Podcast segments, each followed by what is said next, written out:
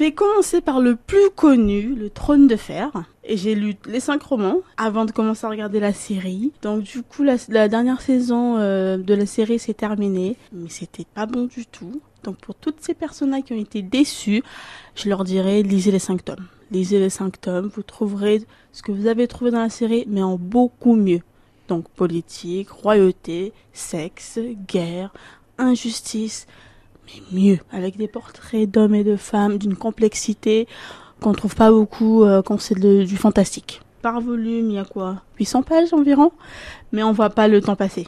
Parce qu'il y a quand même de l'action, c'est beaucoup quand même dans le descriptif, mais l'action l'emporte, le- c'est très palpitant, c'est très rythmé, on se laisse euh, porter parce qu'en plus on suit un, casting très différent. Donc du coup, on, on en a pour tous les goûts. On n'a pas l'impression d'avoir une vision monotone.